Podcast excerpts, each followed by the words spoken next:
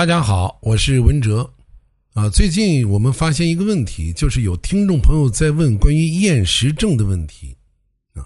这个厌食症，我们在这节目当中啊，这一年多以来，我们几乎没有提及过。啊，因为在我的印象当中，讲到节食减肥的时候，提到过这么一嘴。但是现在入秋了啊，尤其是有一些女同志要减肥。他会自觉不自觉的用节食的方法去减肥，而秋季需要进补，需要我们的身体呢摄入足够的均衡的营养来应付下一个季节的严冬啊。等到来年春暖花开的时候，我们身体就会有足够的能量。所以我说，秋季既是养生的大好时节，也是减肥的大好时节。但是在我们的一般人的潜意识当中。尤其对于减肥的听众而言，他就认为在秋季我不敢吃太多的东西啊，吃多了我就容易发胖啊，就有这种担心。那么，如果这种担心过了，就容易出现厌食症。呃，当一个人长期的暴饮暴食或者吃腻了的时候，他自然就会出现厌食的症状。但是，这种厌食的症状还不属于厌食症啊，但是呢，它是厌食症的由来。那么出现这种情况应该怎么办？一种方法呢是静候食欲的恢复，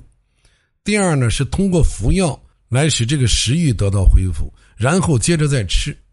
啊，在这个古罗马的时候，上层社会的人就过着一种纸醉金迷的生活，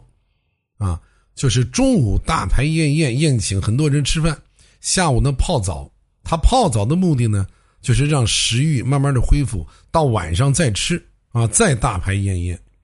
那等他们吃腻了怎么办呢？他们会发明一种催吐药，啊，吃完了吐，吐完再接着吃，啊，我们现在看起来好像很幼稚、很好笑，实际上我们在现实生活当中，很多节食减肥的人，他也巴不得用这种方法，啊，那种吃催吐药的人呢，你吐着吐着，你伤的就是胃气，啊，你吐出来的全是胃气。吐出来的全是心气，心气如果没有了，啊，心气吐没了，那就得厌食症了。啊，我记得我讲那个模特的时候，好像提过这个厌食症。啊，实际上现在很多的女模特、女演员都患有厌食症。啊，很多希望自己身材非常妙曼的人，过于想这些事儿了，过于想让自己的身材漂亮性感，就容易得厌食症。他们不是不想吃，而是已经吃不下去了，一吃就吐。还有那个通过代餐减肥的，大家记住我讲过那个北京我认识我那个朋友，他们单位的那个，就是因为吃了这个代餐，把肠胃吃坏了，吃了就吐，吐了就拉，啊，他不是不想吃，每天饿得难受，但是他吃不下去了已经，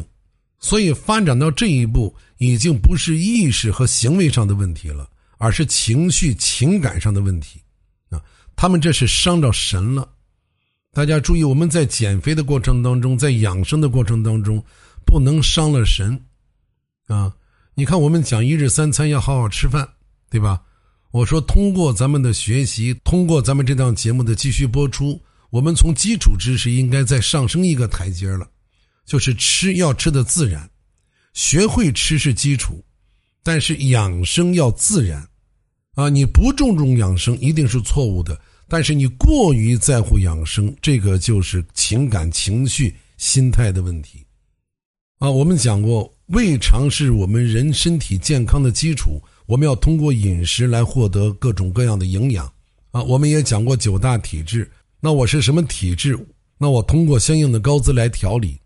啊，咱们想减肥的，我也跟大家讲了科学的减肥方法，啊，昨天我在会社这档节目当中，还把咱们很多听众朋友。通过科学的减肥方式，让自己既健康又减脂成功啊！给大家举了一些实例。所以养生啊，我说是一场修行，而修行的最高境界啊，最有效的方法就是修心，而学会吃是我们修心养性的基础。为什么呢？因为从五行来看，我们的脾是土啊，中央脾土，那心是火，火是生土的。如果你心情过于焦虑啊，过于执拗，没有了心气儿，你就不会有食欲。因此，厌食症的根源在于心气的内动，或者叫心气急虚了。啊，这个厌食症呢，在现实生活当中还有一些变异，啊，我们一般意识不到的。比如说，我担心吃这个，担心吃那个。你看，经常有人问我，看到有一些什么食物相生相克的食物表啊，这个能不能这样吃，那个能不能这样吃，啊，这个东西是不是不能吃，那个东西是不是也不能吃，啊，这个都是厌食症的一种变异心理。但是我们自己呢，是不知道自己有这种变异心理的。而且我说过，在中国，你千万不要说别人有变异心理啊！一说到这个问题，别人自尊心就受不了。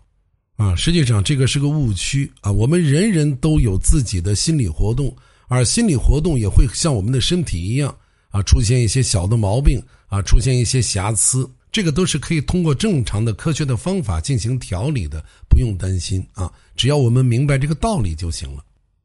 那么与厌食症相对的呢，还有一种病就叫贪食症，啊，它和厌食症一样，同样也会有一些变异的心理和一些变异的行为。变异的一种形态存在，啊，贪食症是病症，但是没有到病症之前呢，有一些贪吃的行为或者贪吃的心理活动，它也属于贪食症的变异心理，啊，真正的贪食症就是一直吃，不停的吃，已经成为一种病态，但是在此之前，如果我们对吃比对其他的东西过于感兴趣，那你就要注意了。啊，咱们有个听众问我，他的女儿好像就有厌食症，但是呢，他拿不准。啊，他有的时候也吃东西，有的时候就特别讨厌吃东西。所以大家记住，我们判断厌食症是有一个简单的方法的。啊，就是贪食症的患者往往是很抑郁，而贪食症的患者呢，往往是很狂躁。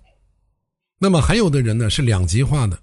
就是今天抑郁，明天狂躁，一会儿哭一会儿笑，在旁人看来很奇怪，是不能理解的。但是他自己就觉着很舒服，我这样做，